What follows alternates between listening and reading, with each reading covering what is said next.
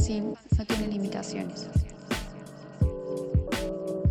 Un fanzine para mí, no sé. El fanzine es urgente y necesario.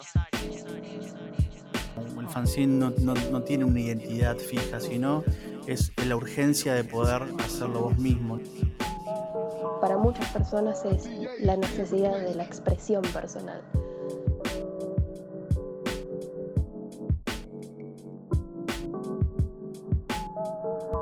Bienvenidos a todos. Esto es Cultura Sin y hoy en este capítulo vamos a hablar sobre microedición y redes colaborativas. Y para eso tenemos dos invitados especiales. Vamos a estar hablando con Sebastián Zaire de Inerme Libros y Alejandro Schmidt de Tren en Movimiento. Bueno, estamos acá por encontrarnos en esta charla virtual para hablar de fanzines con Ale Schmidt, editor de Tren en Movimiento y mm, mucho más. Ya nos contará. Bienvenido, Ale. Más allá de todos los problemas tecnológicos, estamos presentes. Sí, sí, sí, nos acercamos como sea, como sea. Y bueno, estamos en el conurbano, de conurbano a conurbano, te digo, ¿eh? Exactamente, nos estamos salteando a la capital. De una punta a la otra del conurba. Exactamente. Se siente bien eso también. Em, Total. Bueno, y ya sabes, para, para qué estamos acá, ¿no? Vamos a hablar de fanzines. Sí. Eh, antes te queríamos pedir si podés hacer como una presentación tuya en tus propias palabras de vos mismo. Como cómo te presentarías. Eh, y como editor, ¿no? Editor, soy editor. Soy editor de. Porque eso es más o menos en, lo que pienso gran parte del día. Así que sí, me constituye en este momento. Pero ¿cómo es pensar como editor? ¿Qué significa eso? Ah, qué difícil esa, esa pregunta. Ah, empezamos así. Y pensar como editor es, como, es medio como estar eh, pensando en formatos de comunicación casi todo el tiempo, ¿no? Eh, eh, también poner en juego el deseo, imaginar nada, cómo se puede dar curso a ciertas potencias, eso básicamente. No, no quiero caer en esa simplificación de decir como modos de vida, ¿no? Pero sí como editar es como dar a publicidad, dar, dar a conocer, y eso tiene mucho de compartir. Entonces, nada, es una dimensión que me interesa. Puede ser que tenga que ver con políticas emancipatorias, que puede ser que tenga que ver con memoria social. Entonces, nada, es como un, gran desafío. También tiene que ver con jugar. A veces miro el catálogo y son como figuritas, ¿viste? Un montón de, de imágenes que componen como un álbum y lo lúdico no puede estar fuera de esa, de esa proyección de cómo imaginarse haciendo el trabajo editorial. Y siempre hice, hice fanzines, claro, ya de, de, de, niño, viste, de niño adolescente, hice algún fanzine así medio escolar, y después ya en la adolescencia empecé a conocer lo que eran los fanzines punks. Eh, entonces, como la idea de, de editar siempre estuvo, siempre me acompañó, porque editar un fanzine es editar. Eh, por ahí se concibe de otra forma el medio, como hacer libros, pero la idea de editar siempre me acompañó. Creo que eso es algo que siempre me, acompañó. Eh, entonces yo hice, cursé la carrera de edición eh, en la Universidad de Buenos Aires y eso a, a estas inquietudes, a, esta, a este deseo le agregó un montón de herramientas eh, la carrera de edición te provee de un montón de, eso, de herramientas como salpicadas que tienen que ver con todo el proceso de, edición. Quizás algunas son, están pensadas más críticamente, otras menos críticamente, pero bueno, si vos venís con cierto, cierto interés, cierto deseo, te sirve. Eh, entonces, llegado el momento, me crucé con una oportunidad de, de, ayudar a un amigo a publicar un libro. Entonces eh, un amigo que conozco hace muchos años, que fue parte de la movida punk conmigo, que tocamos en bandas juntos, etc.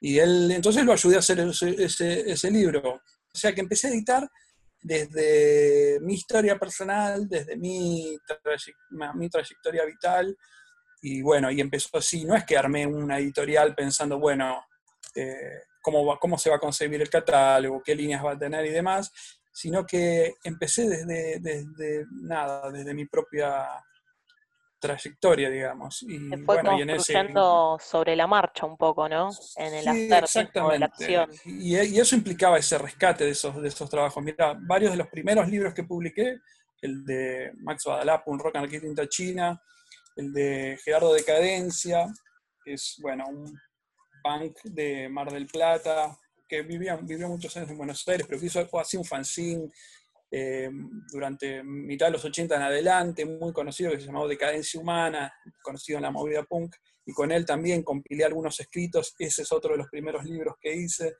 Eh, otro amigo que hacía un fanzine también, eh, anarquista, punk, que se llama, el fanzine se llama Libertad Condicional. Hicimos un libro que es un registro de, colectivos antimilitaristas, ecologistas eh, de los 90, que se llama Otros 90. Entonces, nada, el rescate, em- empecé a editar con lo que tenía a mano, digamos, y con lo que, nada, con lo que me implicaba muy personalmente. Eso, eso fue como una forma de empezar, y entonces tenía que ver con ese, esas formas del rescate y de continuidad. Eh, la, la editorial tiene como esas grandes líneas, digamos, de publico cosas que tienen que ver con la memoria social, los derechos humanos, con la contracultura, con el, el- el- punk y las raíces contrahegemónicas de eso, y bueno, y otras líneas más, especialmente los estudios sobre el libro y la edición, digamos, que es una colección que se llama Sentidos del Libro, eh, donde me interesa a mí aportar como a, a- a los estudios y a la reflexión sobre la práctica editorial. Entonces, bueno, medio que el catálogo es un- como una mezcla de mis intereses y de mi, de mi- nada, de mi recorrido. No creo ni considero que, que sea la única forma ni la mejor de, de pensar un catálogo, pero sí es como mi experiencia. Vamos, bueno, dado que el podcast se llama Cultura Sin, vamos a hacerte la pregunta que le vamos a hacer a todo el mundo, que ¿qué es un fanzine para vos? es, es como una forma directa de expresarse. ¿no? Eh, eh, Sebastián Zaire, que es un amigo, me tiró una vez esa, expresión que tenía que ver con la comunicación urgente. ¿no? Eh, esa idea me parece súper interesante. Sobre todo nos- nosotros que somos hijos de los 90, hablo de él y, y de, y de mí, eh, y, que, y nada, que atravesamos ese periodo tan particular, nada, teníamos esa necesidad de comunicarnos y el fanzine tenía como esas características. El fanzine es un medio de expresión, es un- una forma que tiene ciertas características estéticas, que tiene que ver con una forma de, comunicar muy directa, casi para par, donde la, figura como del editor o editora y el autor, autora, es como que están cruzándose, entonces como esas funciones están ahí dando vuelta, y además donde es como que se ven mucho las relaciones sociales, ¿no? Muy, de una forma como muy vívida, ¿no? Porque nada, tiene que ver con los medios de producción, la inmediatez, la, la- la pobreza, pero que no es tanta pobreza de medios, el hacer con lo que se tiene, y demás. Lo que pasa es que eso es, es como yo entendía, o como un grupo de gente, o yo entendíamos del fanzine, quizás en los 90, en los 80, pero luego eso fue, digamos, apropiado en términos de medio estético, por, no sé, por las cu- culturas gráficas como el diseño, o Sí, un formato que forma. se brindó después a, a otros contenidos también. a otros usos, sí. Eh, bueno, nosotros incluso vimos como cierto recorrido de esto que decíamos como la comunicación urgente en los 90 hacia un tipo de, expresión mucho más personal, que quizás es lo que cristalizó ya en los 2000 y demás. Eh, no es lo que lo, hacer con lo que tenés, sino es una opción, siempre fue una opción, pero es, una opción de producción, de decir, bueno, eh, no, no podría hacer otras cosas, pero quiero ir por acá. Es una eh, decisión estético-política, digamos. Eh, lo otro tenía quizás que ver con la falta de medios. Nosotros hacíamos eh, eh, como aspirando a, expandir la, la red de comunicación, digamos, ¿no? Sí, sí, sí. No, es que estamos ahí como millones de cosas estás diciendo a la vez que tienen una que ver con la otra, ¿no? Em, bueno, el concepto de la microedición por el cual nos interesaría preguntarte, pero un poco ya lo estás como plasmando.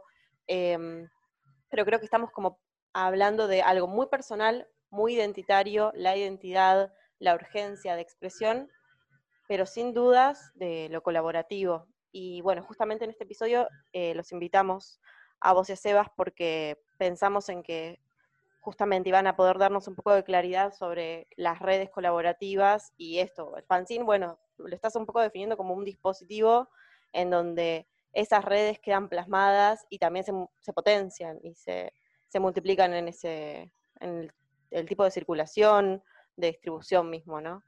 Em, totalmente, mm. totalmente. Hay algo de performatividad, ¿no? Nos vamos a meter con un término. Eh, hay en esos modos de hacer, ¿no? Eso, eh, hacer un fanzine es eso, es como un acto de denunciar que da forma, eso es la performatividad, ¿no? Y que le da forma, y bueno, ahí le estaría dando forma a, algo que nos interesa, a un cierto tipo de alternatividad, ¿no? Algún cierto tipo de politicidad en ese hacer, ¿no? Eh, Sin duda. Que, bueno, que está, está muy como identificado con el hacerlo uno mismo, el hazlo tú mismo, eh, con ciertos usos desviados de, de, ciertas significaciones, qué sé yo, con un hacer autogestivo. Eh, y en definitiva, nada, como crear otras, otras, otros mundos posibles, otras formas de vida, etc. Eso es lo que aparece como enunciado. Evidentemente, hacer un fanzine es más que eh, hacer algo con los elementos que se tienen. Y tiene que ver con todo esto, ¿no? Con todas estas formas de, de, esto, de lo micropolítico, digamos. Eh, el problema es la generalización de cuando todo eso, quizás digo, no sé, problema como para que conversemos, cuando se asocia todo eso necesariamente, o todo lo que es fanzine tiene ese matiz, esa pátina, esa, esa pintura, ¿no? De lo contrahegemónico, por ejemplo.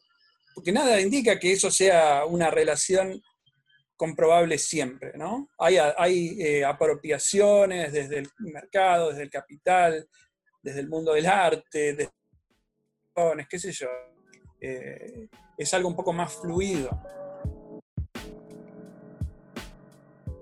¿Qué, espacios son los que vos, en, el imaginario ahora, porque bueno, pandemia, cuarentena, no estamos pudiendo encontrarnos en las calles tanto como deberíamos, pero mm, ¿Qué, espacios identificas que son los más propicios para este hacer con otros? ¿O a, dónde te lleva tu mente cuando estás hablando de esto? Y eh, nos, estamos poniendo medio filosóficos, ¿no? No sé si... Sí, puede ser, puede ser, puede ser. Voy a bajar más la pregunta, pero... A mí me, me parece que, sí, pero yo lo entiendo perfectamente, no quiero volarme, pero me parece que son como pequeños espacios. La cuestión es cómo hacer que esos pequeños espacios, cómo esos lazos eh, que hacen comunidad se sostienen después de los momentos críticos, ¿viste? Eh, eso me parece, siempre me parece eso, como un, a, partir de la idea de crisis, sostener los lazos esos de solidaridad, hermandad, sororidad, etcétera, o crear comunidad más allá de esos momentos. Yo te diría... De esto sí. estás hablando justamente, de, cómo poder seguir luego de, de la situación de crisis y de bancar las crisis. ¿Qué problemáticas te parece que rodean estos espacios de producción colaborativos? Hoy en pandemia y también desde siempre, desde, desde el hecho de la forma de producir. ¿Cuáles te parece que son las problemáticas para poder producir de forma colaborativa y que eso sea eh, sostenible? Uy, es difícil, pero eh, yo creo que porque es como hay que mirarse como muy críticamente, ¿no? Para mí, eh, uno de los rasgos, digamos, de, del, para mí no, obviamente uno de los rasgos que hay, digamos, de, de esta subjetividad capitalista poscapitalista, es la individualidad, ¿no?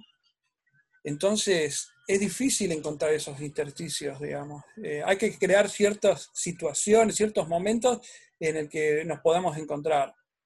Eh, eso suena duro porque parece que es, inevitable vivir en ese contexto, ¿no? O sea, cómo extenderse más allá de eso parece difícil. Pero no sé, mi experiencia, por ejemplo, con espacios de, como la Feria del Libro Punk, por ejemplo. La Feria del Libro Punk se arma y, se desarma a partir del deseo de hacedores, de, hacedores y hacedoras. Entonces, me parece que eso es como una forma de, activar, crear una situación y poner el deseo en esa situación. Después es muy trabajoso y entender eh, las expectativas distintas con las que nos acercamos a un espacio de organización o de, colaboración, qué sé yo. Hay una, cosa que a mí en edición me parece increíble, que es la coedición. Cuando uno coedita, comparte todo, comparte los gastos de producción, comparte la concepción de un proyecto y demás, pero también todo lo que viene añadido como capital simbólico, como otros tipos de, de capital también lo comparte. Eh, me parece que compartir la construcción de un catálogo o de un libro es una forma de negar esa construcción individual del capital simbólico. No sé. Que incluso la propia materialidad del libro a veces hace muy difícil que los lectores, las personas que se acercan a comprarlo, puedan percibir eso. Eh, pero está. Como que pienso de los dos lados y muchas, o sea, se sigue como que es muy difícil visibilizar que varios sellos están en un libro muchas veces, aunque se pongan, ¿no? Porque tenemos tan instalada la idea de un sello editorial, un autor, que bueno, son categorías que va a haber que ir siempre atajando y desarmando y, repensando. Está buenísimo. Totalmente. Y bueno, en, eso también está como, esta dinámica del mundo y la cultura del fanzine, la cultura punk, de cómo ir desarmando para volver a armar eh, nuevas estructuras porque terminan siendo estructuras, pero autodeterminadas y casi siempre contraculturales, contrahegemónicas. Totalmente. La, la concepción de autoría en un fanzine, bueno, está, o de, no sé, de los reenvíos y de los usos desviados y todo eso, todo eso está puesto en juego en el fanzine. Y creo que eso muchas veces es lo que tratamos como de, recuperar también, ¿no? Eh, por eso es tan importante generar estos espacios de archivo y de nada, de, tratar de, como de, generar como ese acervo de prácticas, ¿no? Eh, esas son las cosas muy interesantes que tiene, que tiene el fanzine. Yo voy a aprovechar y preguntarte algunas cosas del libro de fanzines, la idea esta del, recuento historiográfico y el archivo, porque eh, amé tu libro, eh, lo amé mucho. Es que, viste, en, un gran sentido es como, esto va a quedar mal decirlo, no lo voy a decir, digamos, en el pedacito de, pero hice lo que pude con lo que había, ¿viste? Pero también eh, eso es lo que es hacer un fanzine un poco, ¿no? Sí, tal cual. Lo que podés con, porque lo sentís y te parece la urgencia de hacer, de realizar esa acción. En continuación de lo que veníamos hablando, porque justo una de las últimas cosas que hablamos fue del archivo, ¿no? Y yo leyendo tu libro, eh, en esta como revisión historiográfica que hacen, eh, vi como este paralelismo entre este proyecto que estamos arrancando ahora con Meli y este amigues eh, sobre la archivoteca de fanzines popular, que la idea es que sea accesible para todo el mundo y que todos puedan participar de ella.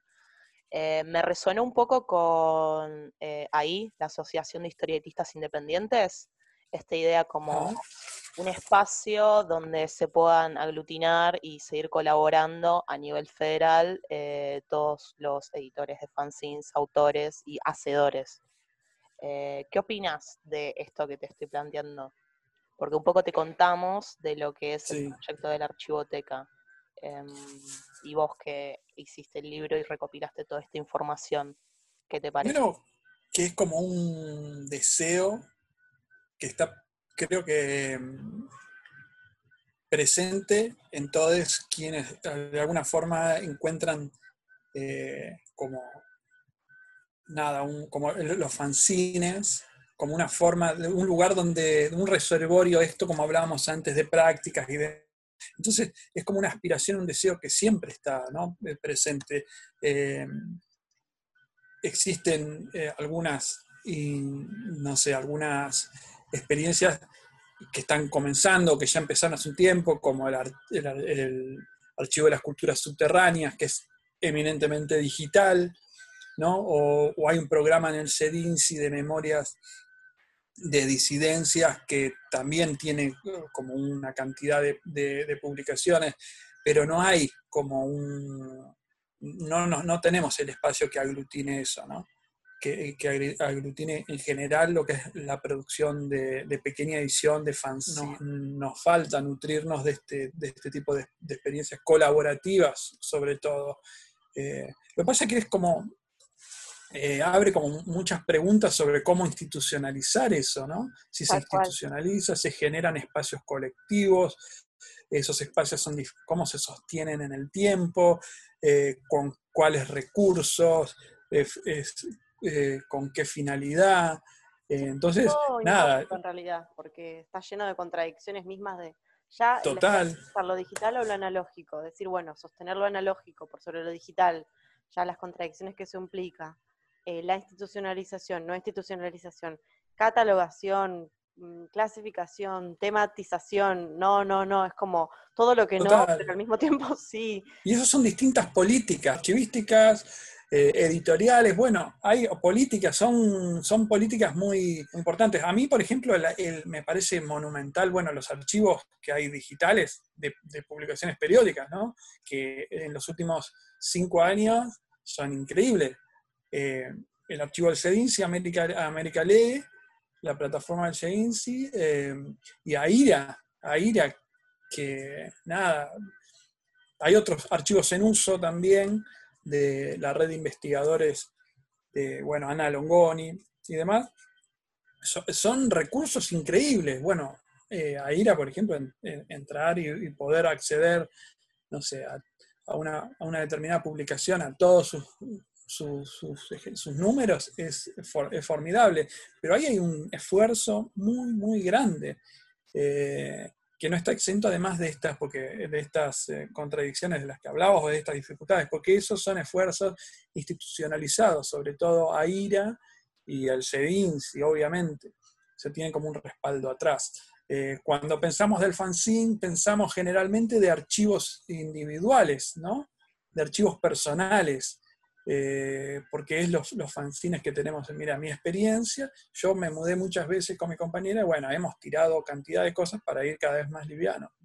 Pero recién hace unos años, cuando este amigo, justamente Max Badalá, se mudó a em, Tafí del Valle, me dijo, llévate los fanzines. Así que me traje cinco o seis cajas enormes de fanzines. Me ocupan media, media, medio living, ¿viste? Es una barbaridad. Y es un recurso que uno dice, bueno, obviamente los archivos personales, ustedes lo saben, tienen esas otras características. Es el recorrido de lectura de la, de la persona. Eh, y también un poco De, la, de la emoción, ¿no?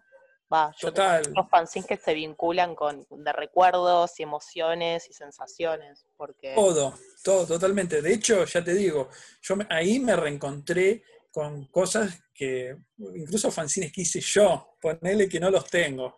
Y bueno, ahí me, reencontré con eso y nada, es, eh, increíble. Pero el paso de, hacer de eso algo compartible, eh, también nos, pregunta si podemos, eh, cómo podemos compartir este nivel de una política afectiva con, esos materiales o una política de emoción, de emociones. ¿Es, posible eso? Eh, bueno. creo que sí, eh, que existe la posibilidad. De hecho, un poco nosotras partimos de este proyecto un poco de una política emotiva, ¿no? Y bastante personal, pero después por otro lado, no lo pensamos solo como un archivo, por, por esta cuestión que un poco hablamos, del archivo personal y privado, y también esta instancia medio como museística que está para guardarse y preservarse. Por eso le pusimos archivoteca popular, porque tiene un poco de archivo y un poco de biblioteca popular, por el hecho de que parte del núcleo propio y la idea es que sea accesible a quien quiera acceder.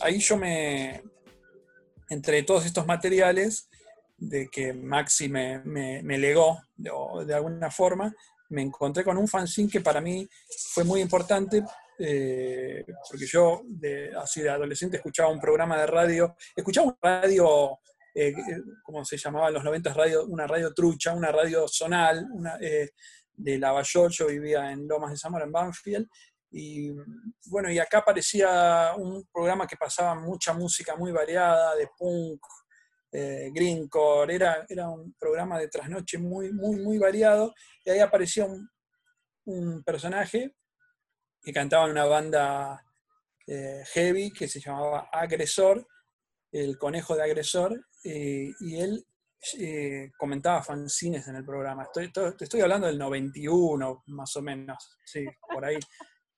Ay, Eh, me 91, 92. Me río de emoción, quiero que sepas.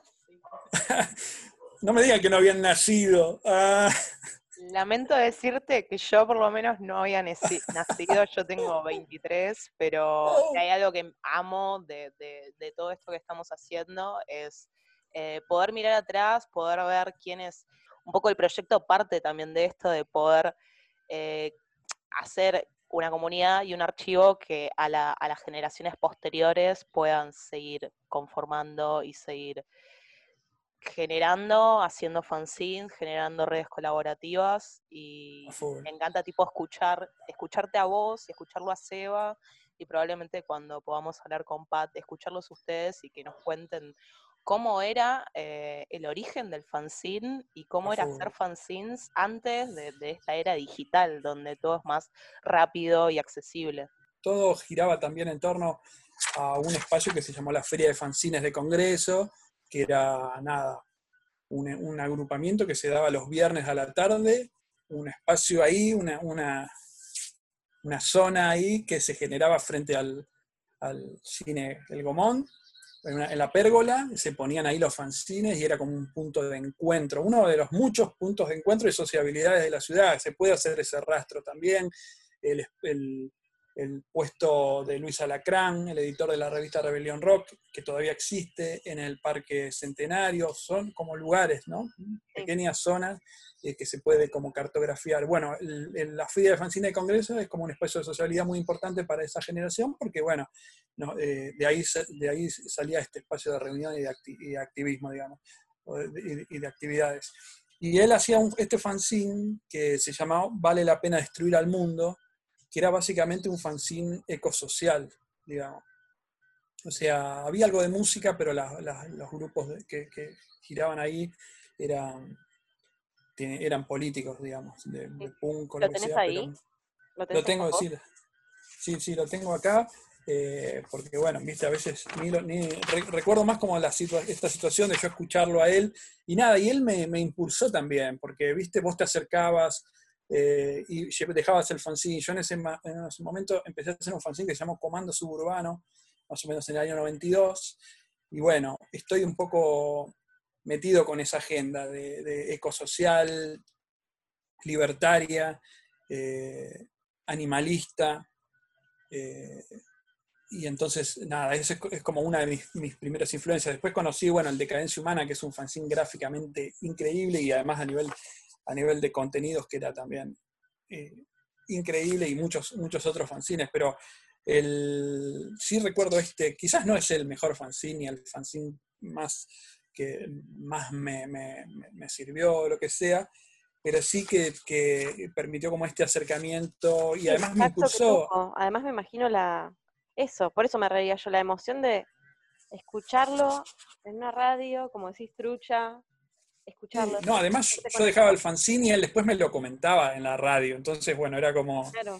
eso, nada, era un- como un impulso, un impulso muy grande a, a- a eso y, y- y ya se, obviamente se, se difundía lo que era el, lo que era el fanzine y, y- y es un poco la, esa, la, la agenda también de, de contenidos de mis propios de mis propios de mis propios fanzines, digamos, del comando suburbano y demás. ¿Querés leernos un fragmento? ¿Algún párrafo así random al azar? Uy, ¿de esto? Sí, así Bueno, lo, lo oralizamos nuevo. Recién vi, vi que esto que di- algo que dice. eh, no, ¿sabes lo que? Es como una lista, porque esto es otra característica, ¿no? Es como una lista de fanzines.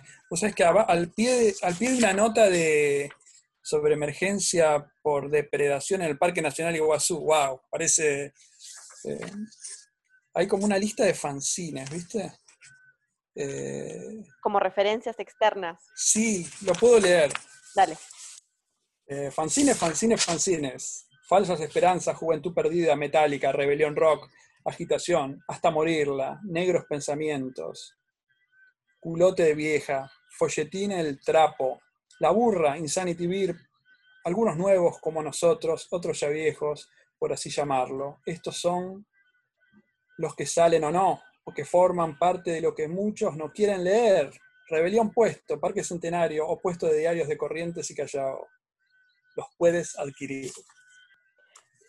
Lagrimeando, ¿eh? Me emociona mucho escuchar todo esto. No hay que apelar a algo tan nostálgico, sino... No, no, total, total, total. Y seguir buscándole la vuelta.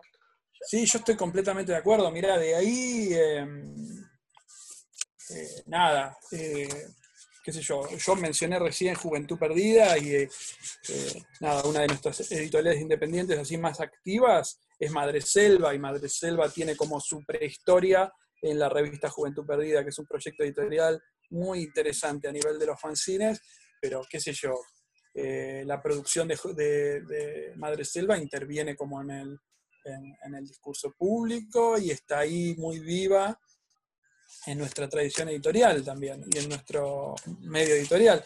Así que, no sé, por decir algo, ¿no? Eh, creo que hasta morirla es el fanzine de, si no me equivoco, era, colaboraba o formaba parte eh, Pilar de G. Davis y Cumbia Queers. Entonces, eh, bueno, ni hablar de resistencia, digo, el, el fanzine también es como un ese medio, pero bueno, me parece que tiene que ver con, no, necesariamente está ligado a una etapa, pero sí tiene que ver con, un, tipo de acercamiento a una determinada sensibilidad, que se puede continuar por otros medios.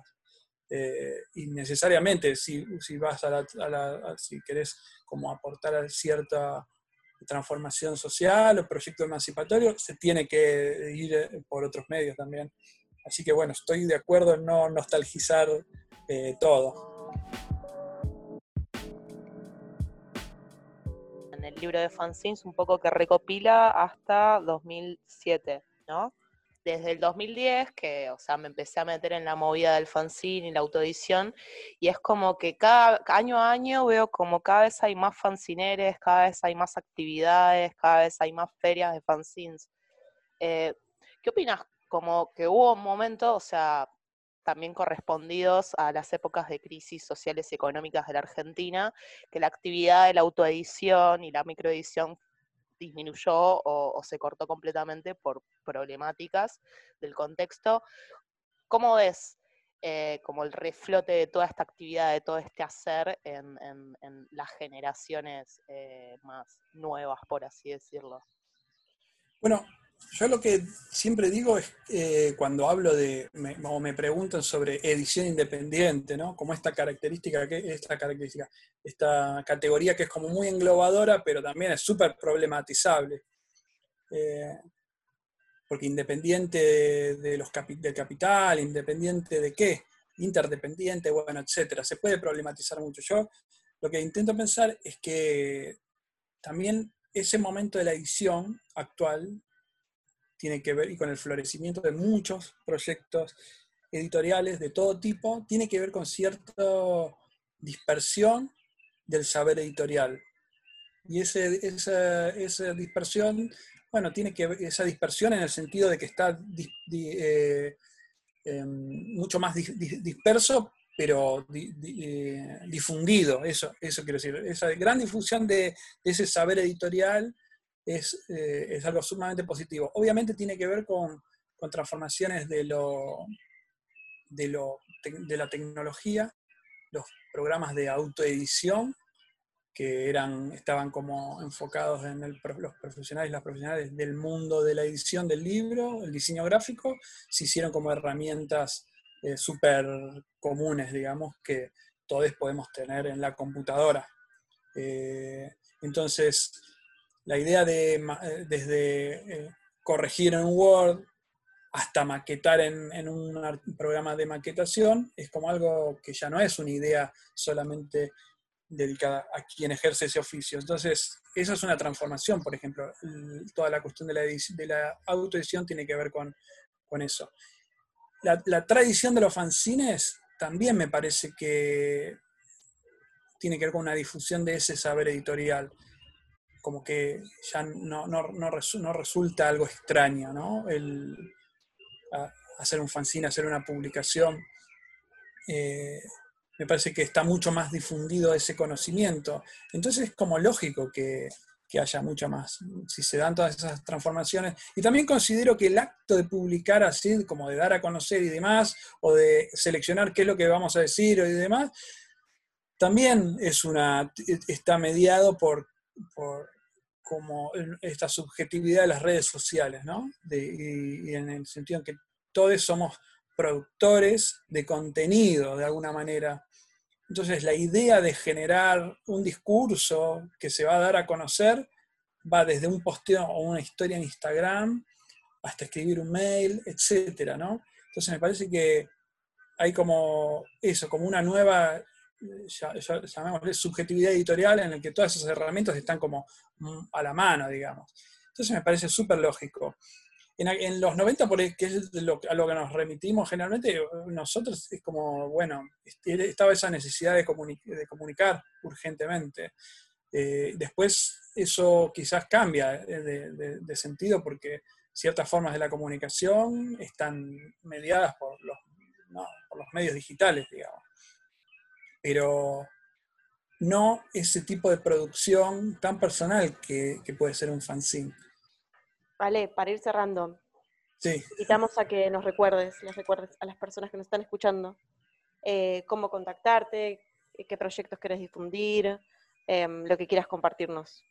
Bueno, el libro, el libro de fanzines es como mi, mi, plataforma como para pensar la pequeña edición, la, la microedición, la pequeña edición, la edición independiente, a través del formato fanzine, pero también a través de, de, otras formas de, producción que por ahí no se llaman a sí mismos fanzines. Seguramente en el libro vieron, por ejemplo, que eh, nada, hay una gran tradición, hubo una gran tradición de lo que llamaban revistas subterráneas en Argentina. Bueno, eso tiene, tiene mucho que ver con el fanzine, pero no se define a sí mismo el fanzine. Entonces, yo intento como englobar eso, las, publicaciones que, que dialogan con los fanzines, los fanzines en sí mismos, otras tradiciones que tienen que ver quizás con, no sé, con el panfleto político y, con la pequeña edición, con la edición independiente, con la pequeña edición, que es un poco lo, lo que me interesa como hilar a través de esos recorridos. Así que el libro de fanzines va a seguir seguramente produciendo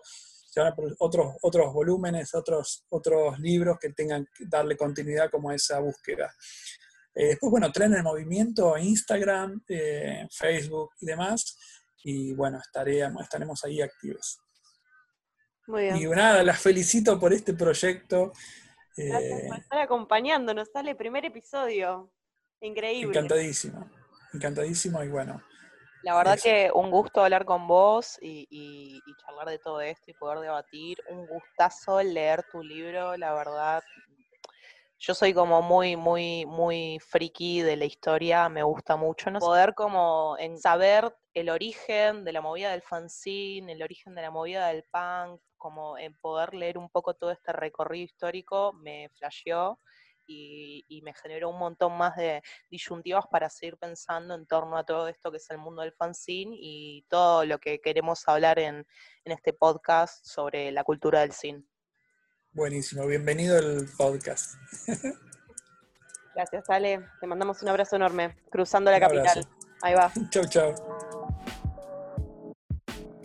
Bueno, hacer un podcast es medio como hacer un fanzine donde uno va tomando decisiones mientras va haciéndolo. Así que hoy, un martes a las 3 de la mañana, eh, mientras estoy editándolo, tomo la decisión de partir el capítulo en dos, hacer una parte 1 con Ale y una parte 2 con Seba.